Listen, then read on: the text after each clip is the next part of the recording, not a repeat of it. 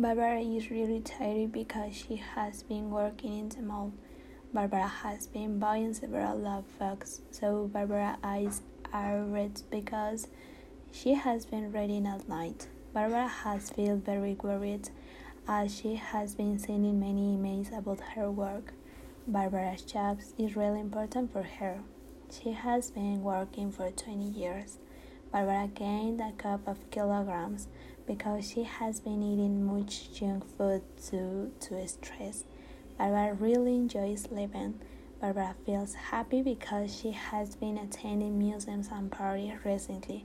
Barbara has many qualities. Barbara loves desserts and she has been cooking since she was 10 years. Barbara has a beauty voice.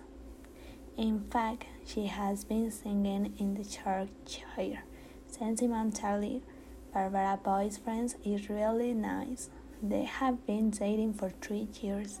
Finally, Barbara leaves her office at 6 because she has been taking a course for the last six months.